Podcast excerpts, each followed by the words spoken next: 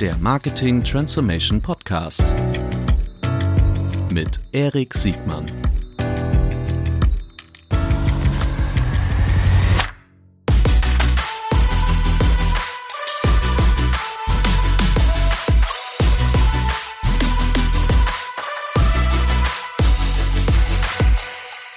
Herzlich willkommen zu einer weiteren Folge des Marketing Transformation Podcast. Heute mit einem ganz besonderen Gast, Marco Nussbaum. Herzlich willkommen, Marco. Vielen Dank.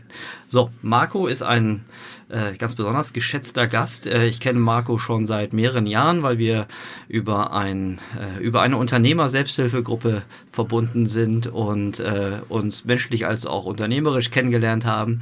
Und für mich ist Marco das äh, eines der interessantesten Beispiele, wie man als junger Herausforderer oder Jäger in einer bestehenden Industrie, die vermeintlich arg zu kämpfen hat, arg zu kämpfen hat, äh, nicht nur bestehen kann, sondern wirklich relevante Marktanteile gewinnen kann, nämlich in der Hotellerie. Marco, magst du vielleicht dich einfach kurz mal selbst vorstellen, damit äh, wir uns nochmal einen Eindruck davon verschaffen können, äh, wer du bist und was du so machst? Ja. Ähm, wir kennen uns jetzt ja seit zehn Jahren und genauso lange bin ich auch schon am Markt aktiv mit meinem eigenen Produkt. Price Hotel. Wir haben zusammen mit meinem Gründungspartner habe ich 2009 ein Hotel in Bremen eröffnet, klassisches Budget Hotel mit einer Designkomponente und wir haben halt gesagt, okay, wir gucken mal, ob wir das irgendwie gut hinkriegen und ob wir das gegebenenfalls auch skalieren können. Und das war sehr, sehr spannend. Das war eine sehr, sehr spannende Entwicklung, weil 2009 mit einem eigenen Konzept mitten in die Wirtschaftskrise rein zu eröffnen, da äh, haben viele nur mit dem Kopf geschüttelt. Sag mir mal kurz, du sagst äh, ein klassisches ähm, Budget-Hotel. Ähm, in meiner Welt waren Budget-Hotels sowas wie Ibis und Formel 1 und äh, solche Preiseinstiegsprodukte. Erzähl mal ein bisschen was zu Preishotel. Genau, und dann hat, äh, haben wir die Motel Kollegen One. von Motel One ja. haben das ja eher gesellschaftsfähig gemacht und in dem Fahrwasser des großen Tankers vom Motel One fahren wir ganz entspannt mit und können relativ schnell agieren noch, weil wir eine gute Größe haben. Und äh, für uns war es damals wichtig, wie, wie wir uns abgrenzen vom Markt. Ähm, irgendwie sehen ja oftmals viele Hotels auch sehr identisch aus. Die Leute sagen, ja, wir haben ein Designhotel, wenn ich einen Stuhl von einem Designer in die Ecke stelle. Und wir haben uns halt entschieden, damals äh, einen, einen internationalen Star-Designer zu nehmen, Karim Rashid der das ganze Hotel sehr, sehr bunt aufgezogen hat und wir da quasi den, den rosa Faden durch unser ganzes Hotel mit ihm ziehen. Ähm, kannst du sagen, wie groß ihr heute seid? Ja, wir sind äh, eigentlich haben wir ein bisschen verpennt zu wachsen, ehrlich gesagt. Wir haben 2009 Bremen eröffnet, haben dann 2014 unser Hotel hier in Hamburg eröffnet, äh, am Högerdamm und dann 2015 Hannover und jetzt im letzten Jahr unser Preissel Hamburg-St. Pauli, sind aber in der guten Situation, dass wir fast 15 weitere Hotels unterschrieben haben. Einige davon sind auch schon im Bau, eröffnen Ende des Jahres, Anfang nächsten Jahres und so werden wir jetzt die nächsten Jahre weiter wachsen. Wie lange dauert es ungefähr, so bis so ein Hotel von Projektierung bis zur Eröffnung? Also wenn es schnell ist, geht es vier Jahre. Oha. Ja, das ist, auch, das ist auch ein ganz interessanter Faktor, wenn man sich das anschaut. Viele sprechen ja immer über die Digitalisierung und wie die Digitalisierung die Veränderungsprozesse beschleunigt. Jetzt ist es so, dass wir natürlich eine Baubeschreibung haben von einem Hotel, die basiert auf einem Stand X. Dann wird das verhandelt, dann ist diese Baubeschreibung Anlage zum Pachtvertrag, dann wird, geht die Baugenehmigung raus, dann wird gebaut. Und das heißt, innerhalb von vier Jahren kann sich ja schon unheimlich viel tun. Ja? Klar. Und wenn wir überlegen, wie wir gebaut haben und als dann 2009 äh, alle irgendwie angefangen haben, ihr, ihr, ihr Smartphone besser zu nutzen, also auch mit einem iPhone kamen und sowas, dann hat man gesehen, dass viele Hotels schon gar nicht mehr darauf ausgerichtet waren, das zu, damit überhaupt zu, das zu connecten oder das zu nutzen. Wenn du jetzt von drei auf 15 Hotels äh, oder 15 zusätzliche Hotels, genau. habe ich verstanden. Äh, sagen wir noch ganz kurz, nur um die Dimension zu greifen, wie viel, von wie vielen Zimmern reden wir dann? Das sind ja keine äh, Frühstückspensionen. Nee, das Hamburger Haus hat 400 Zimmer und im Durchschnitt haben die jetzt alle so 200, 250, 300 Zimmer. Okay, also dann ist das ja so ein kleines Hotelimperium, was da. Nee, das nicht. Das ist, ein schöne, kleines, das ist ein schönes mittelständiges Unternehmen mhm. und äh, so führen wir das auch. Okay. Jetzt, ähm, so ein Wachstum wird ja, also meine, meine wilde These, so ein Wachstum ist ja nicht möglich, wenn man äh, nicht auch eine wirtschaftliche Kraft hat. Ähm, die, das heißt, ihr habt vermutlich, wenn ihr schon nicht die teuersten am Ort seid, habt ihr vermutlich mit die beste Auslastung am Platz oder wie darf ich das verstehen? Ja, gut, also das ist ja immer ein Zusammenspiel zwischen Auslastung und Durchschnittsrate. Manche sagen, ja, wir haben, einige behaupten von sich, sie haben eine ganz hohe Auslastung. Da muss man mal fragen, wie hoch ist denn die Durchschnittsrate? Also, das kann man gar nicht so sagen. Ich glaube, der, der Erfolg liegt auch hier im Einkauf. Zu welchen Finanzkonditionen bin ich heute in der Lage, ein Hotel einzukaufen oder auf die Beine zu stellen? Und da sieht man momentan die größte Herausforderung, da die Grundstückspreise immer teurer werden, die Baukosten werden immer teurer und somit auch die Renditeanforderungen der Investoren im Rahmen eines Pachtvertrages. Hm. Jetzt ähm, Durchschnittsrate und Auslastung, das ist eine super Überleitung zu unserem Kernthema heute, Marketing oder Marketingtransformation. Hm. Ähm, du bist äh, in deiner Branche ja, glaube ich, bekannt wie ein bunter Hund, äh, weil du auch dich in meiner Wahrnehmung anders positioniert hast im Umgang, wie man zum Beispiel mit Plattformen arbeitet, äh, wie man äh, zum Beispiel auf seine eigene Brand äh, acht gibt und wie man das Thema der Direktbuchung wirklich in den Vordergrund stellt. Ähm, wie, wie siehst du die Abhängigkeit von eurer Branche oder vielleicht gar nicht so sehr die Abhängigkeit, sondern vielmehr den Umgang eurer Branche mit den großen äh, Buchungsplattformen und OTAs? Also äh, persönlich gesagt finde ich, ist das ein sehr armseliger Umgang, der nicht gerade für eine Qualifikation der Führungskräfte in unserer Branche spricht. Ähm, das mag wahrscheinlich sein, weil das alles immer sehr quartalsgetrieben ist und man gerne die Ergebnisse oder die Umsätze mitnimmt, die einem ein Drittanbieter bringt, weil man für die anderen Umsätze vielleicht ein bisschen zu viel arbeiten muss. Wir haben uns intern auch bei uns immer wieder die Frage gestellt, warum eigentlich ein Startup im T-Shirt-Bereich mit viel, viel weniger Umsatz mehr Leute an der Webseite arbeiten lässt als ein Hotel. Mhm. Also das ist für uns nicht nachvollziehbar. Und irgendwie wird das ganze Thema online total stiefmütterlich behandelt. Woran, woran liegt das? Ja, wenn irgendwann mal Köche die, und Kellner, die die Teller am schnellsten getragen haben, oben in der Führungsposition sind, dann muss man sich nicht wundern, wenn das mit Digitalisierung wenig zu tun hat. Ne? Jetzt gibt es aber auch ähm, Inhaber von, jetzt zum Beispiel in Hamburg gibt es ein prominentes Beispiel. Ich lese ehrlich gesagt selten noch äh, äh, gedruckte Tageszeitungen, aber da sehe ich immer wieder hier unseren Kollegen aus, aus, aus, aus Hamburg, der halbseitige Anzeigen geschaltet hat, äh, um zu sagen, wie das Buchungsplattform, also ich rede von Eugen Block und dem Elysee Hotel, äh, der sagt, die Buchungsplattform wie eine Booking.com kommt bei ihm gar nicht ins Haus. Und äh, ich wusste am Anfang gar nicht, ob das Satire ist oder ernst gemeint. Äh, ich verstehe schon das Unwohlsein, was viele äh, Player haben mit, äh, mit Buchungsplattformen oder die Abhängigkeit von Buchungsplattformen irgendwie äh, versuchen zu re reduzieren. Aber dennoch ähm, greifen doch die Buchungsplattformen nur etwas ab, was die Hotels irgendwie ewig lang verpennt haben, oder? Also ich glaube, so sehr wie ich Herrn Block auch schätze und so sehr, wie ich auch Respekt vor seiner unternehmerischen Leistung habe. Ähm, ehrlich gesagt sollte das nicht als Blaupause genommen werden, was der da so von sich gibt. Das ist, finde ich, eher tragisch und zeigt eigentlich auch den Spiegel der Hotellerie. Neulich gab es ein Interview, ich glaube, das war nicht mit ihm, sondern mit seiner Tochter, aber vielleicht wurde das durch ihn gesteuert, keine Ahnung. Da stand drin, dass die OTAs, also Firmen wie Booking.com, ja nicht. kurz OTAs für die. Also die Online Travel Agencies, mhm. die, die, die Buchungsplattformen wie Booking.com, dass das eigentlich nichts anderes sind als bessere ja, Adresslisten. Und äh, ja. So, wenn ich jetzt also die börsendotierten Konzerne mit Adresslisten vergleiche, dann disqualifiziert das eigentlich komplett, ähm, ja, disqualifiziert mich das komplett in meinem Know-how. Das, das geht einfach nicht. Also das, das, das kann man nicht machen und das ist auch der Branche nicht förderlich. Ja, das ist mit einer hohen Milliardenbewertung und einem steilen Wachstumspfad. Wie, ähm, jetzt fangen wir mal äh, kurz an mit den also meistens geht es ja um den Kunden, das ist ja bei euch nicht anders. Und der Kunde präferiert ja zu einer immer, also das, was ich an Zahlen erkennen kann, mit einer immer zunehmenden Präferenz die Plattform als erste Orientierungs, äh, als ersten Orientierungspunkt.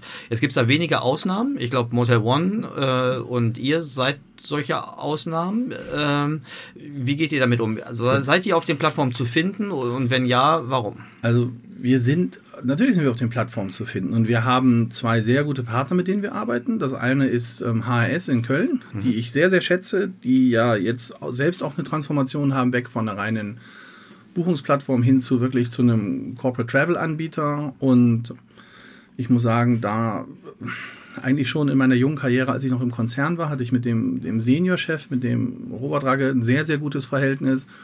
Und das hat sich auch durchgezogen zu seinem Sohn, zu Tobias Ragge. Ich kann über HRS nichts Negatives sagen und ich glaube einfach, dass es heute für jeden Hotelier wichtig ist, seine individuelle Strategie mit seinem Partner abzustimmen und darauf auszurichten, dass man gemeinsam Erfolg hat. Das Was? haben wir mit HRS gemacht seit der Öffnung von Price Hotel und muss sagen, das ist eine wirklich stabile, ordentliche Partnerschaft, wo wir bisher nie Anlass zur Sorge hatten. Wer ist der zweite Partner? Booking.com. Mhm weil wir uns für Booking.com entschieden haben, um das Auslandsgeschäft zu bekommen, an das mhm. wir so nicht rankommen. Klar, der deutsche Markt ist sehr, sehr ein, ein, ein inländischer Markt. 80 Prozent des Geschäfts kommt immer noch aus Deutschland. Mhm. Aber es gibt halt auch viele Sachen, die äh, gerade zu Messezeiten oder sowas, wo wir keine Möglichkeit haben, sonst das Auslandsgeschäft zu akquirieren. Und dafür nutzen wir sehr, sehr stark Booking.com. Kannst du sagen, äh, entweder für die Branche oder für euch spezifisch, wie viel Prozent der Buchungen, äh, ist immer, musst du nicht genau sagen, aber so mal Pi mal Daumen, wie viel Prozent der Buchungen äh, durch, durch eine Plattform kommt und wie viel der, der Kunden wirklich direkt beim Anbieter? Also es gibt, es gibt börsennotierte Hotelkonzerne, wo die Plattform, glaube wo, wo die Buchungen auf der eigenen Webseite unter 15 Prozent sind. Also wo der Eigenvertrieb unter 15 Prozent ist. Und ich glaube, das ist auch die größte Herausforderung, die die Branche heute hat. Ähm, warum soll ich eigentlich heute noch als Franchise-Nehmer eine Marke auf mein Dach schrauben, wenn diese Marke nicht in der Lage ist, Geschäft in mein Hotel zu bringen und das Geschäft eigentlich nur über diese Plattform mhm. kommt, wie Booking.com? Mhm. Also gehe ich doch lieber her und sage, okay, dann betreibe ich selbst und gucke, dass ich meine Plattform ordentlich manage und dann, dann, dann passt das auch. Das war für uns von Preishotel von Anfang an so die Ausrichtung, dass wir gesagt haben, das Internet wird weiter wachsen, das Internet ist die Zukunft. Und wenn wir das im Internet richtig spielen, dann brauchen wir keine internationale Hotelmarke, dann kommen wir eigenständig auch gut klar. Und ähm, das ist bisher so und das wird hoffentlich auch weiter so sein. Wie, was würdest du den Unternehmen raten, die so eine hohe Abhängigkeit haben? Also wenn, wenn du sagst 15% nur noch Direktbuchungen. Ja, es gibt, es gibt manche, das ist sogar noch weniger. Das ist ja unglaublich krass. Das, also ich, ich glaube dir das, aber ich, also und wenn man es von außen sich anguckt, mein, mein Lieblingsbeispiel ist immer, wie gehen diese, diese großen Konzerne mit ihrer eigenen Brand um? Und wenn man schon in der Suchmaschine feststellen kann, dass die Lufthoheit über die großen äh, Brands eher bei Plattformen liegt als bei der Brand selbst, dann werden die sehr wahrscheinlich keine klaren Vereinbarungen haben, wer auf, seine, wer auf ihre Brand bieten darf und wer nicht. Ne, Hast du da Erfahrungen gemacht? Die Frage, ist ja, die Frage ist ja auch, wie klar bin ich selbst von der Denke her und wie ist das ganzheitliche Konzept? Also ich weiß, jetzt willst du ein bisschen auf das Brandbidding raus und was wir ja. da, die Auseinandersetzung, die wir da hatten. Erzähl vielleicht mal gleich. Vielleicht, was, vielleicht, was? vielleicht aber noch mal einen Schritt hm? vorher. Ich glaube, die Problematik ist, dass die Branche sehr stark hierarchisch geprägt ist bei uns noch. Die guckt von oben nach unten und guckt nicht auf einer horizontalen Ebene, was passiert in den einzelnen Fachbereichen. Die drei größten oder die vier größten Kostentreiber der Hotellerie sind die Mieten, also für das Hotel, hm. sind die Mietnebenkosten, sind die Distributionskosten mittlerweile und dann die Personalkosten. Distributionskosten, das ist das alles, was ich brauche, um die Zimmer voll zu machen. Klar, also quasi die Provision, die ich am Booking.com mhm. zahle. So. Ja. Und wenn man sich das mal anschaut, die Miete muss ich bezahlen, sonst fliege ich raus, wird mein Vertrag gekündigt irgendwann. Die Mietnebenkosten muss ich auch bezahlen, sonst wird der Strom abgestellt. Ist auch blöd, wenn Gäste da sind. Und die Distributionskosten, wenn ich die nicht bezahle, bin ich runter von der Plattform, kriege ich keinen Umsatz mehr, ist auch blöd. Mhm. Also was macht die Branche? Spart an allen Ecken und Enden, wo sie kann und hauptsächlich beim Personal. Ja, jetzt sind wir in einer, in einer, in einer Branche, wo der Fachkräftemangel sehr stark ist. Und das heißt also, um diesen Fachkräftemangel zu bekämpfen, stehen einem nicht mal die finanziellen Mittel zur Verfügung, weil man die schon komplett den Buchungsportalen in den Rachen schiebt. Ja? Mhm. Oder weil man sich darauf verlässt und darüber seinen Umsatz steuert. So, das kann am Ende nicht gut gehen, denn gerade die Hotellerie ist immer noch ein Dienstleistungsunternehmen. Wir arbeiten mit Menschen für Menschen. Und ich erwarte heute, oder die Branche erwartet heute, dass sie Menschen haben, die mehrsprachig sind, die super aussehen, die das kommunikative Bindeglied zwischen dem Gast und der Marke sind und das möglichst alles zu Preisen, wo man sich in Hamburg nicht mal mehr äh, eine WG-Wohnung leisten kann. Ja, das, das funktioniert nicht. Das wird nicht gehen. Wie sollen die eine Marke positiv besetzen? Ja? Ist es vielleicht auch ein Problem, dass das Digitalmarketing oder überhaupt Marketing in so einem Hotel in der Vergangenheit nicht wirklich so Kernprozess war, sondern dass das irgendwie über die Franchise äh, zustande gekommen ist oder was der ja, Ist es ja heute noch nicht. Es ist ja heute noch keine Kernkompetenz. Also Aber es gibt ein, zwei Marken und ich glaube, der Wettkampf ist nicht mehr zwischen den einzelnen Hotels oder den einzelnen Hotelmarken, sondern die Marken konsolidieren, die Distribution treibt die Konsolidierung voran, weil man mhm. sagen muss, im Rahmen der Plattformökonomie, Plattform Booking.com mit seinen ganzen Hotels, die angeschlossen mhm. sind, gegen mhm. Marriott und alles mhm. so. Und Ich glaube, da wird die Konsolidierung weitergehen, aber die Frage ist, wer kriegt es am besten umgesetzt? Airbnb ist ja auch ein Player, der auf einmal auf den Markt kommt.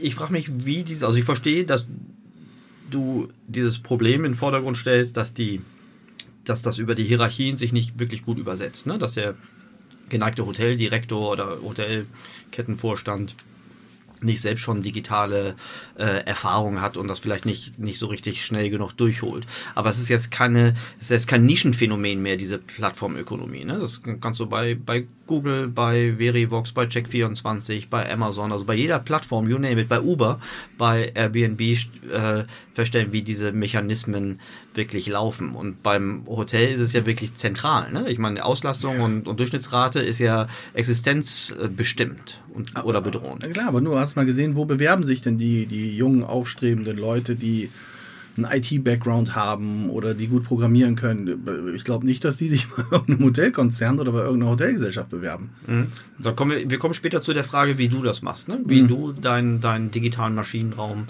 äh, aufgerüstet hast und wie du ihn äh, betreibst. Ähm, ich möchte noch mal ein bisschen auf dieses ähm, für mich sieht deine Branche, bei allem Respekt, sieht, das so ein bisschen aus wie, wie das Kaninchen äh, vor der Schlange. Äh, das fing schon damals ab mit, kennst du noch ab in den Urlaub?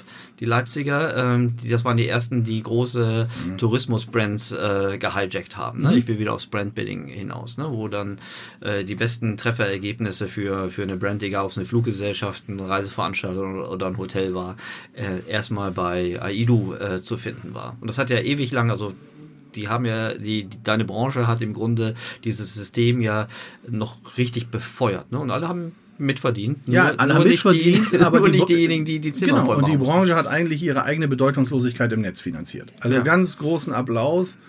Total verpennt, in welche Richtung das ging. Die, ich kann dir sagen, wie der ganze Kram losging. Da gab es ähm, mal eine Webseite, das wären die, die, die die, die, die, die etwas länger dabei sind aus meiner Branche noch kennen, die hieß octopustravel.com. Ja. Ganz geile Seite. Das ist eigentlich basierend auf einem Gruppenveranstalter gewesen, Gullivers Travel, der in England sitzt oder ja. Und der hat Gru Gruppenverträge abgeschlossen zu extrem günstigen Raten. Und im Vertrag stand drin, dass die Mindestgruppengröße eine Person ist. so. Und dann haben die sich gedacht, okay, die, da ist ja ein super, können wir super Aufschläge noch machen, aber wir machen einfach nur einen Aufschlag von 10 oder 15 Prozent und packen die Raten, die ja eigentlich nicht für die Öffentlichkeit gedacht waren, mal ins Internet. Mhm.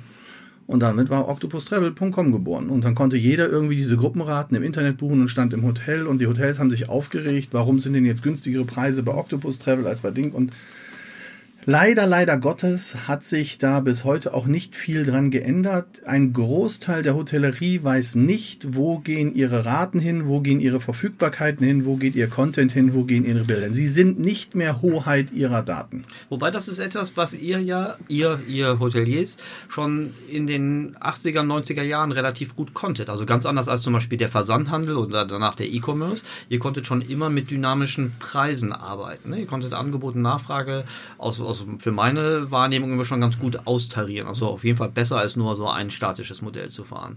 Ähm, nur irgendwann habt ihr vermutlich den Anschluss äh, verloren, das dann wirklich ganzheitlich zu spielen. Naja, auch das hat ja ein bisschen was mit Bildung zu tun und je nachdem, wie, wie, wie gebildet und wie stark ausgebildet Führungskräfte sind. Heute wird oftmals probiert, über die Nachfrage den Preis zu steuern, kommen ja neue Hotels auf den Markt senken sie die Preise, um Nachfrage zu generieren. Das ist ja ein Teufelskreis. Das kriegst du ja nicht hoch. Und schaue ich mir an, welche Preise Leute bezahlen für Hotelprodukte, die in Paris oder in London sind, dann mhm. ist das ist der, der deutsche Hotelmarkt mit Abstand der günstigste Hotelmarkt, den man bekommen kann für derartige Produkte. Mhm. Jetzt wollen wir es, jetzt haben wir genug geschimpft, jetzt würde ich gerne nochmal erfahren, äh, wie man es denn richtig macht. Ähm, jetzt, vielleicht erzählst du mal erstmal von euch und die, der zweite Teil meiner Frage wäre dann noch Beispiele, die du vielleicht kennst, die, egal ob es jetzt direkt auch in der Hotellerie ist oder in angrenzenden Branchen, äh, die auch nochmal zielführender mit der Plattformökonomie umgehen. Äh, magst du kurz erzählen, wie ihr euer Marketing-Team aufgebaut habt und wo ihr Schwerpunkte setzt?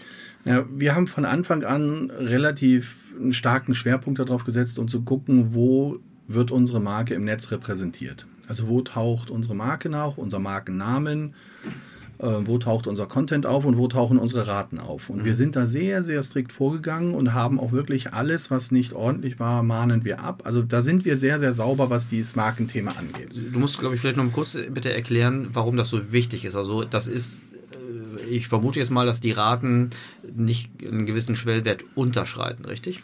Das ist richtig, aber es ist ja auch so, dass ähm, ich will ja die Leute auf meine Webseite bekommen. So, mhm. wenn jemand bei, bei Google Price Hotel sucht, dann sucht er bewusst Price Hotel. So, mhm. Dann will ich nicht, dass er auf einer anderen Webseite landet, um dann die Buchung für Price Hotel auszulösen. Mhm. Und dafür muss ich noch bezahlen. Das macht keinen Sinn. Du bist der Chef der Organisation. Äh, wer neben dir hätte darauf geachtet, wenn du das nicht initiiert hättest? Am Anfang sicherlich keiner, weil wir relativ klein angefangen haben. So, die haben ja alle gedacht, äh, der ist ja ein bisschen bekloppt, was macht der denn da, ja? Warum hast du das schneller verstanden als alle anderen Hoteldirektoren? Das weiß ich nicht, aber ah, da hängt meine Existenz dran. Das ist ja so. Punkt. Das ist nicht unwichtig. Das, das, ist ja, äh, ich muss sagen, dass, wenn es um die eigene Existenz geht, ich bin ja kein angestellter Hoteldirektor, ich verwalte ja nicht other people's money. Mhm. Und wenn ich irgendwie Mist baue, kriege ich einen goldenen Handschlag, eine schöne Abfindung und dann geht es ab zur nächsten Position. Ja? Mhm. Und ich glaube, um, um da nochmal ganz kurz drauf zu kommen, Fachkräftemangel ist ja nicht nur äh, auf Ebene der, der, der Leute, die irgendwie an dem Empfang stehen oder sowas, sondern Fachkräftemangel zieht sich ja durch bis auch in die obersten Etagen. Mhm. Und wir haben von Anfang an gesagt, okay, was können wir machen, damit uns die Distributionskosten nicht weglaufen? Und wie kriegen wir es hin, dass wir uns selbst vermarkten? Wir haben 2008 angefangen, einen eigenen Podcast zu machen. Mhm. Wir haben einen eigenen Videopodcast gemacht, den haben wir bei YouTube hochgeladen und dann haben wir den per E-Mail an alle verschickt und haben gesagt, hey, guckt mal, alle 14 Tage halten wir jetzt auf dem Laufenden, mhm. was wir hier so machen in der Industrie, was wir, wie das Hotel eröffnet und das war irre. Wir hatten mal, ich glaube, nach dem vierten haben wir mal nicht nach zwei Wochen was rausgeschickt und äh, dann kam schon E-Mails und gesagt, wo ist denn der neue Podcast? Wir wollen das sehen. Und somit haben wir ein Stück weit einen Hype ausgelöst. Und wenn ich jetzt sehe, neun, zehn Jahre später und einige fangen mit Videopodcasts an und lassen sich dafür abfeiern, da sieht man mal, mhm. wie die Entwicklung so ist, ja.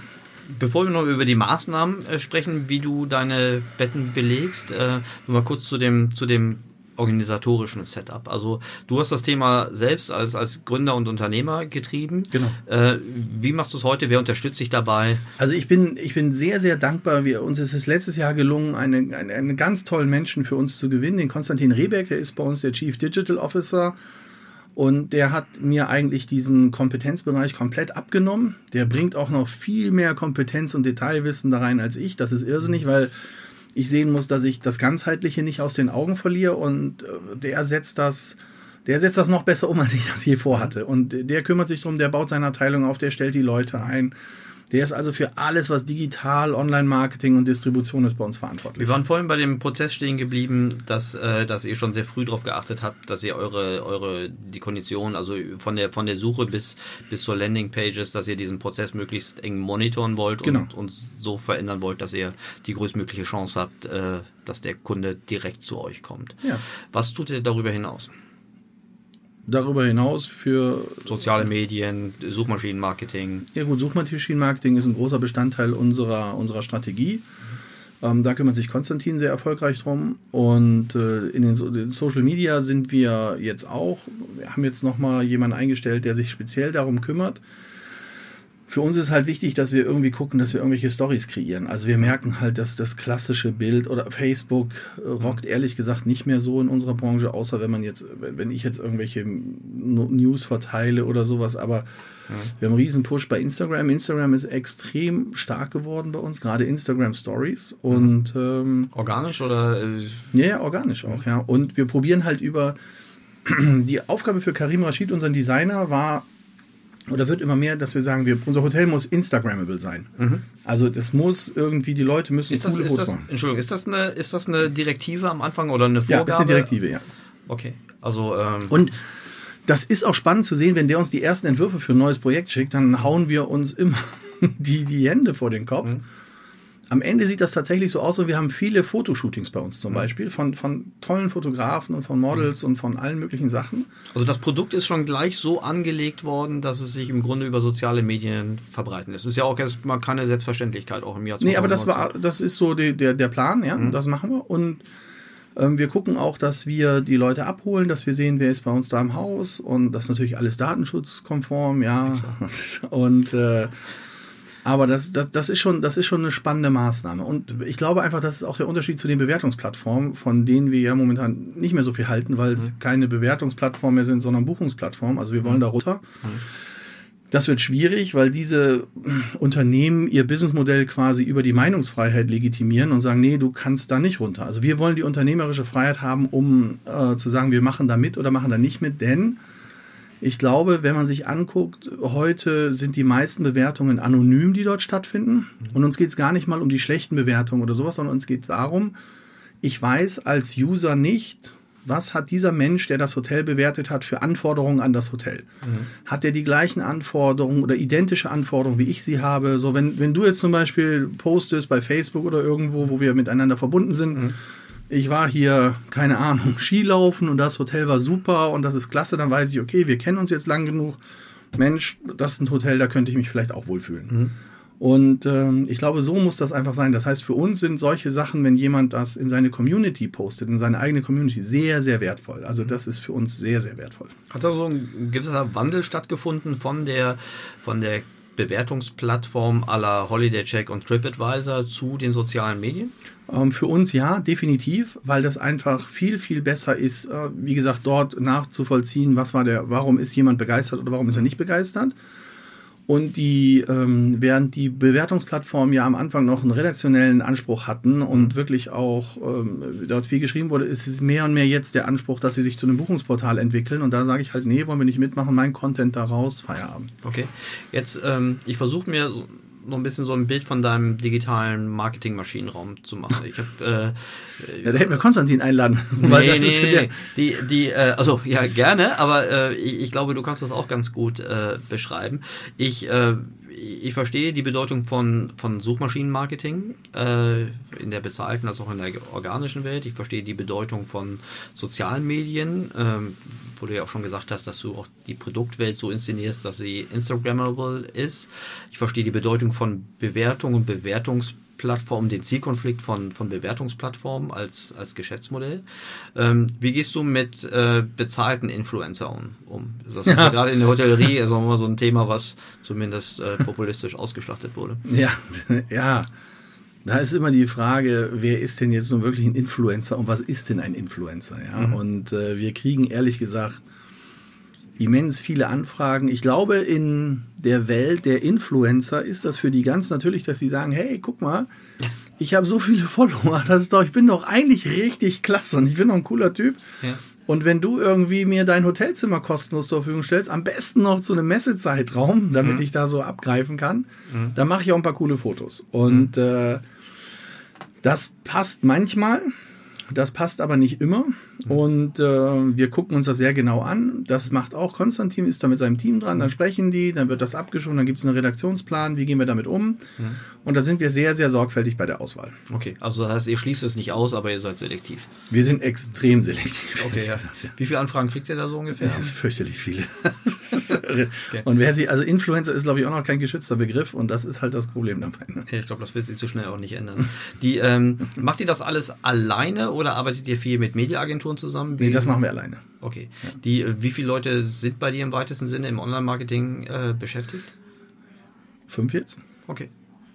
Die, ähm, ich habe, wenn ich mit eurem Team zu tun gehabt habe, immer den Eindruck gehabt, dass die, ähm, was mir aufgefallen, dass die super motiviert und engagiert sind. Ihr habt so eine, ihr habt so eine Startup-Atmosphäre, so habe ich das übersetzt. Ihr duzt euch da, glaube ich, fast alle. Ja. Ähm, und die waren alle jung und wahnsinnig engagiert äh, und neugierig in ganz vielen Themen. Wie hast du das, wie hast du das hingekriegt? Ja, wir, wir, wir gucken da so ein bisschen drauf wie, wie Herzbergs Zwei-Faktoren-Modell. Wir, wir sagen ja nicht, weil wir weil jemand äh, nicht unzufrieden ist, ist er noch lange nicht zufrieden. Ja. Und äh, das eine ist ja, dass wir sagen, was sind die Hygienefaktoren, damit er eben nicht unzufrieden ist? Ja. Und was sind die Faktoren, die ihn motivieren oder wo wir eine Sinnstiftung finden können? Mhm. Und ich glaube, in der heutigen Zeit, wo die sich ja aussuchen können, wo sie arbeiten, ähm, gehen wir auch sehr stark auch in den Vorstellungsgesprächen auf die Resonanzattraktivität. Das heißt, wir gehen her und sagen, hey, was müssen wir eigentlich tun, damit du uns deine Arbeitskraft zur Verfügung stellst? Mhm.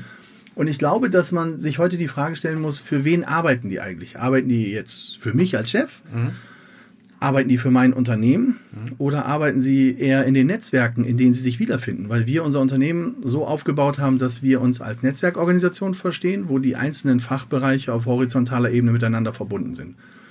Und ich glaube, die ziehen eine extrem starke Sinnstiftung ähm, aus der Zusammenarbeit mit ihren Kollegen, aus der Kultur, die dort ist, aus der Stimmung, die da ist, der Atmosphäre und dem, was sie machen können. Und sie haben extrem hohen Freiraum. Kommen die alle aus der Hotellerie? Also auch die, die im Online-Marketing? Nee, nicht alle. Okay. Nee, nicht alle. Die, ähm, wenn du jetzt hören uns sehr wahrscheinlich auch Leute, die jetzt nicht von morgens bis abends über Hotellerie nachgedacht haben und äh, auch gar nicht in der Hotellerie arbeiten. Was sind so die drei Empfehlungen oder von mir aus auch nur zwei oder vier Empfehlungen, die du einem anderen, der ähnliche Herausforderungen hat, also Abhängigkeit zum Beispiel von Plattformen, sich schwer zu also das ist ja, glaube ich, nicht trivial, sich durchzusetzen in Märkten, wo es ja keine Knappheit an sich gibt. Ne? Außer zu Messezeiten habe ich verstanden, gibt es in, in Bremen, Hannover und Hamburg durchaus alternative Hotels, sicherlich nicht so attraktiv und günstig wie die Preishotels, aber ähm, ihr seid ja da im harten Bieter, im harten Konkurrenzkampf. Aber was sind so die drei Dinge, die du äh, branchenübergreifend Unternehmerkollegen empfehlen würdest, was im Marketing, also was sind die drei Dinge, die du im Marketing besonders richtig gemacht hast?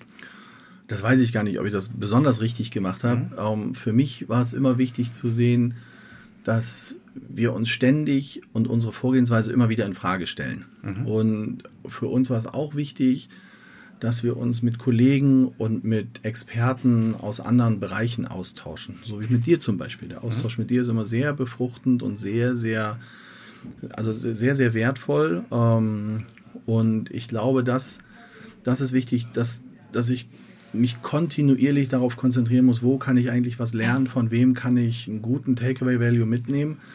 Und ich glaube, dass wir in dieser vernetzten Welt ähm, nicht mehr von linearen Strukturen ausgehen können, sondern dass Netzwerke sich einfach eine, eine Komplexität mitbringen, die ich heute als Einzelner nicht mehr bewältigen kann. Mhm. Und ich glaube, wenn man sich das auf der Führungsebene anguckt, hat der einsame Leitwolf einfach ausgedient. Mhm. Und ich brauche wieder Netzwerke, um diese Komplexität der Netzwerke eben bewerkstelligen zu können. Und ich mhm. glaube, es ist wichtig, das Vertrauen in seine Netzwerke mitzubringen, um den Herausforderungen gerecht zu werden. Okay, Punkt 1, also Austausch, Lernen, nicht stehen bleiben, über, über seine Netzwerke lernen und, und sich so weiterentwickeln.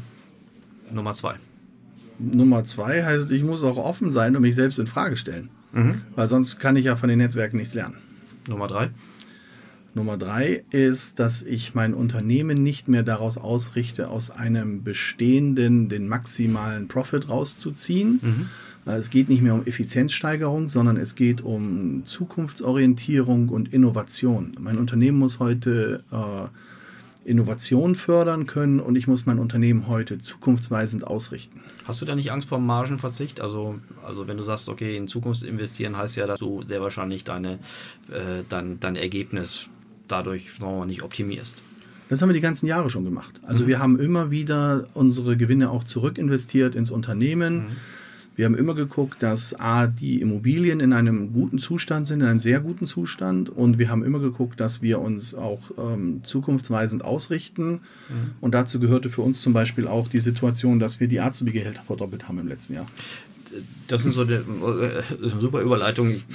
Du bist für zwei Themen, vielleicht sogar für drei, ähm, jetzt sehr stark auch in, der, in den Schlachtzeilen gewesen. Das eine, das liegt noch gar nicht so lange zurück, das ist äh, äh die Verdopplung der Azubi-Gehalts. Äh, ganz früher war es, oder ganz früher, vor ein paar Jahren war es das Thema um das, das Brand-Bidding. Mhm. Ähm, und das dritte Thema ist ähm, der Umgang mit, äh, glaube ich, einem Minderheitsgesellschafter, den du hast, der zu einer großen Hotelkette gehört. Äh, magst du kurz zu diesen drei Themen was sagen und was deine Learnings daraus waren? Ähm, bei den Azubi-Gehältern ist das etwas, was für mich mit Wertschätzung zu tun hat. Mhm. Und Wertschätzung ist jetzt nicht was, ich sage, ich gehe mit meinen Teams mal essen oder sowas, mhm. sondern das ist die Grundhaltung, die wir Menschen gegenüber, also die wir Menschen gegenüberbringen. Wie war die Reaktion auf diese? Ja, kann ich dir sagen, weil ich bin der oder denn, denn ich bin der Überzeugung, dass wir als Unternehmer heute auch eine soziale Verantwortung haben und es kann nicht sein, dass ich auf dem Rücken der Leute eben probiere, ein Maximum aus einem Unternehmen rauszuholen, ohne es, also das, das geht mhm. nicht. Oder überhaupt mein Ergebnis zu retten. Dann mhm. muss ich vom Markt verschwinden. Ja? Mhm. Ähm, das Ergebnis pff, in der Hotellerie war, bin ich so ein bisschen zum Prügelknabe geworden. Warum? Weil du Nestbeschmutzer warst oder weil können die anderen sich das nicht leisten, ihre ja, Azubis das, die haben halt, Die haben halt, für die alle ist das halt eine populistische Aktion gewesen, wo gesagt, er hat das in die Presse gebracht und und und. Das stimmt gar nicht. Wir haben, mir ging das auf den Zeiger und ich habe eigentlich nur einen Facebook-Post gemacht und mhm. da, danach ging das dann total mhm. viral. Mhm. Und wenn du dir heute anguckst, dass es Hotels gibt, die 60, 60 Mitarbeiter haben, wovon 30 Azubis sind, dann ist das in meinen Augen nicht richtig, ja. Das ja. ist nicht, da, da ist das Businessmodell, wird heute schon auf die Anzahl der Azubis abgestellt und das hat nichts mit ordentlicher Ausbildung zu tun. Mhm. Und wenn ich dann irgendwie lese, dass auf Flyern steht, wir werben damit, weil wir ja gesetzliche Rahmenbedingungen einhalten und mhm. Tarifgehälter zahlen, dann mhm. ist das eine Selbstverständlichkeit. Wenn ich heute schon dafür werben muss, dann weiß ich ja, wessen Geisteskind das ist. Von mhm. außerhalb der Branche habe ich extrem gute Zusprüche bekommen. Also mhm. das war wirklich sehr, sehr wertschätzend. Mhm. Okay noch ein, zwei Sätze zum Thema Brandbuilding. Brand genau. Ja, also, also erstmal vielleicht müssen wir noch mal erklären, was Brandbidding. Ja, vielleicht magst du das mal erklären. Du hast also, da immer so ein sehr. Äh, Brandbidding ist einfach äh, das Buchen einer, einer, äh, einer Brand in der Suchmaschine, in der bezahlten, im bezahlten Suchmaschinenmarketing, was äh, unter gewissen Auflagen nicht nur der Inhaber der Brand, sondern auch zum Beispiel ein Konkurrent oder ein Vertriebspartner dieser Brand kann. Ähm, und da muss man, gerade wenn man Vertriebspartner ist, ähm, klare Regelungen haben, ob man das möchte oder nicht. Genau. Also ich finde, du bringst die Erläuterung immer so schön auf den Punkt.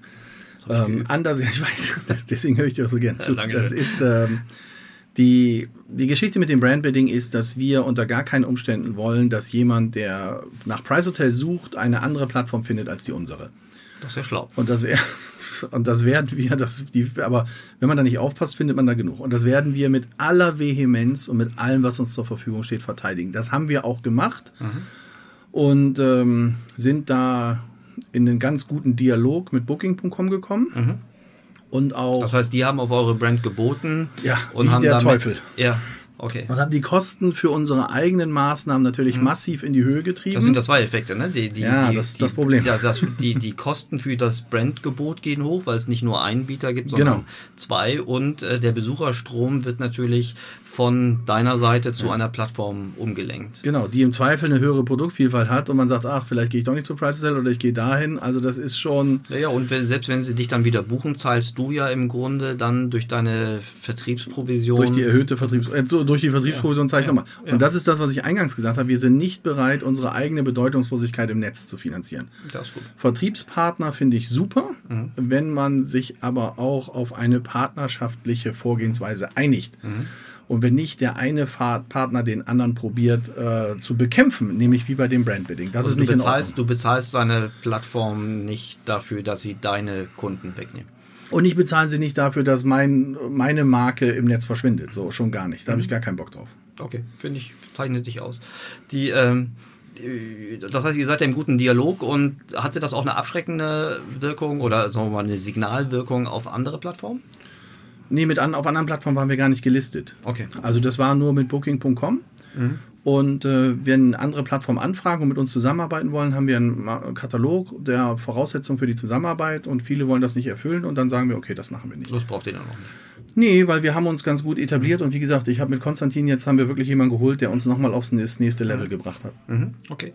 Jetzt ähm, das dritte Thema, wofür du in der Presse warst oder durch das du in der Presse warst, ist äh, die Zusammenarbeit mit, mit Radisson war es, glaube ich, oder mhm. ist das, glaube ich. Ja. Ähm, erzähl mal kurz selbst, ich glaube, Radisson hält eine Minderheitsbeteiligung an, an Price Hotel seit einem gewissen Zeitraum. Genau, also wir haben, Radisson hält 49 Prozent an uns mhm. und ähm, wir haben uns Anfang 2016 für den Schritt entschieden, mhm. weil wir mit der damaligen Unternehmensführung ganz, ganz viel überein hatten. Also die Kulturen passten und wir hatten einen klaren Plan, wo die Reise hingehen sollte. Mhm. Dazu muss man auch ganz ehrlich sagen, sind wir einfach zu klein gewesen, um wirklich eine Rolle zu spielen und sind nicht an die Projekte rangekommen, die wir brauchten. Und witzigerweise, direkt nach dem Einstieg des Partners, waren wir für viele Kunden auf einmal bankable mhm. und die haben gesagt, jetzt seid ihr Teil von so einem großen Ding, super. So. Radisson gehört zu einer der Top drei internationalen Hotelgruppen? Ja, das nee, weiß ich gar nicht. Nee. Top 5? Ja, jetzt durch den Zusammenschluss mit Xinjiang ist Radisson Teil, glaube ich, der zweitgrößten Hotelgesellschaft. Mhm. Damals war es noch nicht so. Mhm. Und ähm, wir haben damals gesagt, hey, lass uns mal gucken, dass wir das Beste aus beiden Welten zusammen kombinieren und so eine Art äh, Innovation Lab sind. Und das war echt, das, das hat sich sehr gut angetan, die Zusammenarbeit. Und wie es dann so kommt im Leben, äh, sind die beiden, der Vorstandsvorsitzende und der Vorstand, mit dem wir das verhandelt hatten, sind dann nach nicht mal einem Jahr gegangen, weil äh, die Muttergesellschaft von Redison, die Firma aus den USA, die Carlson Hospitality, die ist an äh, einen chinesischen Konzern verkauft worden, an HNA und der jetzt mittlerweile hat seine Anteile wiederverkauft an Jingjiang Hotels. Und jetzt finden wir uns halt in so einem riesen Sammelsorium von Marken wieder mhm. und äh, müssen mal gucken, wie das ausgeht. Ich, ich weiß es nicht. Ich habe jetzt verstanden, dass ähm, die äh, Zusammenarbeit oder äh, die, die Tatsache, dass ein so potenter Gesellschafter bei euch äh, im, äh, auf der Cap Table auf dem Gesell im Gesellschafterkreis ist, dass er euch sehr stark für die Hotelentwicklung geholfen hat. Ja, also total. Für, Und da bin ich auch ehrlich gesagt sehr dankbar für. Ja. Was hat euch diese Zusammenarbeit auf der Marketing-Vertriebsseite gebracht? Ähm, ich denke, auf der Marketing- und Vertriebsseite hat es uns nochmal die Erkenntnis gebracht, wie wichtig es ist, stringent mit unseren Sachen umzugehen. Was heißt das? Ähm, dass ich glaube, dass viele Gesellschaften, also jetzt gar nicht mal, nehmen wir mal, nehmen wir mal den Blick weg von Redison nochmal gesamt auf die Hotellerie. Wenn ich viele Hotels habe, die in unterschiedlichsten Formen betrieben werden, sei es über Franchise-Modelle, über Management-Modelle, über Pachtmodelle, dass ich wirklich sehen muss, dass ich die Kontrolle über meine Marke habe. Und ich glaube einfach, wenn ich da am Anfang nicht so viel Wert drauf lege, muss ich nach hinten raus wahnsinnig viel aufräumen und das ist ein riesen Kraftakt. Und ähm, gerade das, immer der Blick darauf und auch der Austausch mit den Ansprechpartnern, die wir auf der anderen Seite haben, äh, hat mich sehr viel Demut gelehrt, wie wir mit diesen Sachen umgehen. Mhm. Und dass wir eigentlich, ähm, nicht eigentlich, sondern dass wir im Grunde einen sehr, sehr guten Weg eingeschlagen haben, uh, mit guten Leuten, die bei uns arbeiten. Und dass es immens schwer ist, wenn dieser Weg einmal falsch eingeschlagen wurde, warum auch immer, den bei einer Vielzahl von Hotels zu korrigieren. Das ist ein Irrsinn. Okay, sehr interessant. Ich kann mir vorstellen, dass es keinen Podcast mit einem Hotelier gibt, der nicht irgendwann auch mal die Airbnb-Frage aufwirft. äh, das tut mir leid, aber äh, ich finde die Frage so offensichtlich und oh äh, ich, ich könnte davon morgens. Ich könnte ja, also äh, ich würde aber gerne deine Meinung hören. Ich könnte ja nicht gut schlafen, wenn ich äh, neben Airbnb groß werden würde. Wie siehst du die Hotellerie in fünf bis zehn Jahren? Oh, hm. also ich finde mal per se Airbnb wie sie technisch aufgestellt sind, extrem klasse. Mhm. Also es ist ein Irrsinn.